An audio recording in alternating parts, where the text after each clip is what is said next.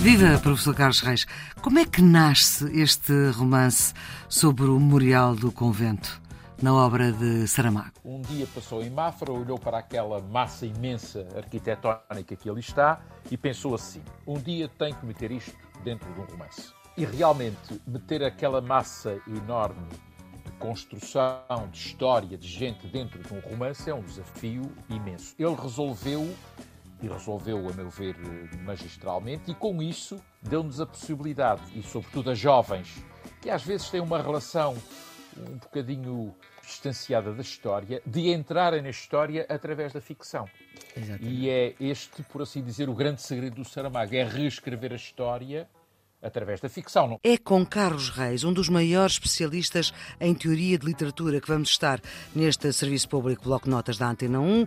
Ele é professor catedrático da Faculdade de Letras da Universidade de Coimbra, é coordenador do Centro de Literatura Portuguesa, foi fundador e reitor da Universidade Aberta, professor convidado em várias universidades no estrangeiro, sobretudo em Espanha e nos Estados Unidos, tem uma vastíssima obra publicada, é especialista em essa de Queiroz, mas também em José Saramago com quem publicou uns diálogos, já no final do século passado, do século XX, e foi recentemente o responsável pelo Congresso do Centenário do Nobel Português da Literatura.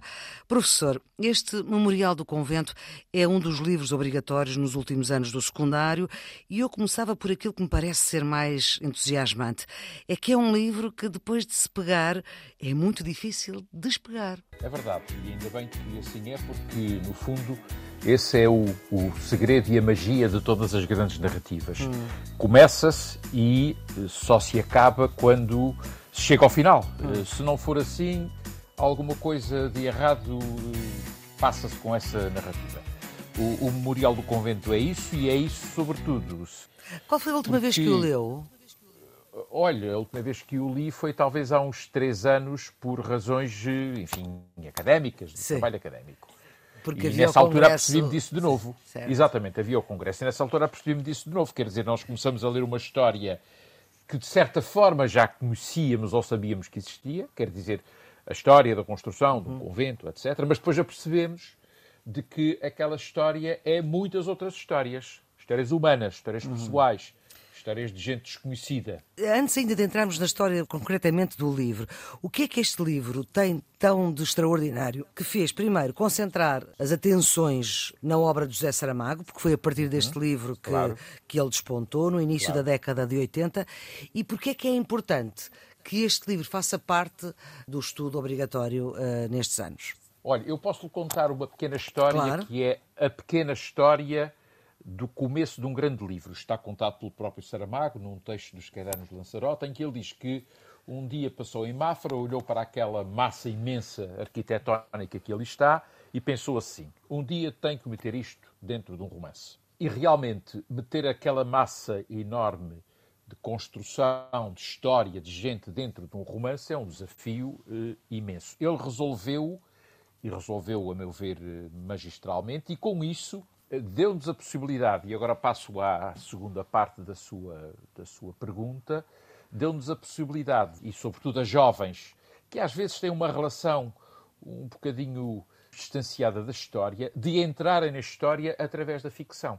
Exatamente. E é este, por assim dizer, o grande segredo do Saramago, é reescrever a história através da ficção. Não foi ele o único que fez isso, evidentemente, claro. mas naquele caso fê-lo, repito, de forma magistral.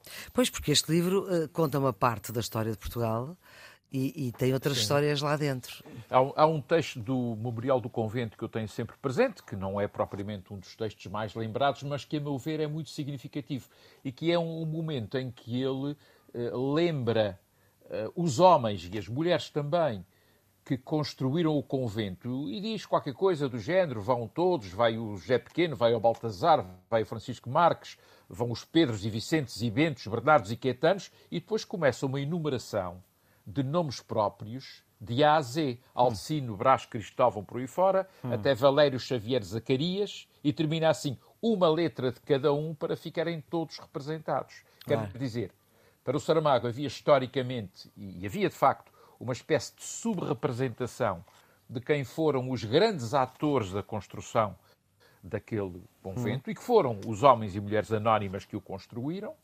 E, portanto, era preciso, de alguma forma, reverter, reescrever, reclamar, e este termo também hum. tem a sua história, reclamar aquela história e eh, mostrar que, diferentemente do que dizia a história oficial, quando eu aprendi história na instrução primária, como se dizia então, quem uhum. foi que construiu o convento de Mafra? Foi Dom João V. Não foi, não. Quem construiu o convento de Mafra foram cerca de 50 mil homens e mulheres de quem a história não, não fala. os nomes uhum. e que o Saramago justamente resgata através da ficção. Uhum. Mas, o professor, e a culpa foi minha que, que uh, acabou por não responder à questão porque é que é este livro que faz concentrar tantas atenções Exato. em Saramago e Saramago passa a ter uma outra dimensão, ele já escrevia antes, se bem que tenha sido um autor a escrever, a escrever romances e ficção tardiamente, já um homem maduro, cerca de uhum. 60 uhum. anos, mas porquê é que é este o livro que faz convocar tanta atenção sobre ele? Eh, o Saramago já se tinha interessado pela história pelo viés da ficção, o levantado uhum. do chão, é isso já em, em boa medida. Mas neste romance. Memorial mais, do Convento? Exatamente, Memorial do Convento, além do mais, ele foi capaz de construir grandes personagens. E, eh, diga-se o que se disser, os grandes romances são grandes romances, antes de mais, pelas grandes personagens que representam. Só os nomes deles. Romance, exatamente. E neste romance há uma personagem feminina, a Belimunda, que, a meu ver, vai ficar na história da literatura portuguesa. Já está, de certa forma, e outras também. Belimunda, Sete Luas e Baltazar, Sete Sóis. Além disso, da Belimunda e de Baltazar e do padre Bartolomeu Lourenço, muitos outros que lá estão, o Domenico Scarlatti. Além disso, a escrita do Saramago com aquilo a que se chamou, uma, uma designação que nem sempre me parece correta, mas a que se chamou barroquismo, aquela espécie de busca constante do sentido das palavras e das expressões, aquela redescoberta da língua que torna a leitura do Memorial do Convento não, não propriamente muito fácil, tudo isso junto fez do romance um grande romance. E, e, portanto, é natural que na altura, eh, quando se escolheu uma obra do Saramago para os uhum. programas, enfim, eh, dos currículos do ensino secundário, tenha sido esta. Era também, e continua a ser, uma das grandes obras reconhecidas internacionalmente e uma espécie de bilhete de identidade de uma parte importante da produção saramaguiana. Agora vamos à história. Vamos saber qual vamos é a história, história, que conta e a história, a outra história, as pequenas histórias das tais uh, representadas pelo Blimunda e pelo Baltazar. A história começa com um episódio, uh, digamos assim, íntimo. Hum. O rei uh, Dom João V vai à Câmara da Rainha, o rei e a rainha não dormiam, não dormiam no mesmo quarto, e vai à Câmara da Rainha para tentar que a rainha finalmente emprenhe, como se diz no livro. Que era o termo que se usava no século XVIII. Não se pense que é um termo propriamente ofensivo. A rainha era rainha para dar um herdeiro. Claro. E isso ainda não tinha acontecido. E começava a haver preocupação, evidentemente. A partir daí a história desenvolve-se em função de factos que são históricos e de outros que são lendários. Uhum. Eh, há uma promessa de construir um convento se a rainha engravidasse ou emprenhasse, como se diz eh, no romance. Há quem diga, e isso também perpassa no romance, que no fundo o confessor da rainha já sabia que ela estava grávida e por isso fez o rei fazer a promessa. É, portanto, não era propriamente uma promessa com grande risco. Sim. E é a partir daí que, quando se começa a construção do convento, a escolha do local, dos materiais, do, do arquiteto, eh, se começa a notar que o que mais interessa ali são as personagens, as figuras que de facto constroem o convento. E uma delas, que é um homem mutilado, o Baltazar Sete Sóis, que se liga de amores com uma mulher, a Belimunda, cuja propriedade mais evidente, como se sabe, era que via o interior das pessoas quando estava ela em jejum.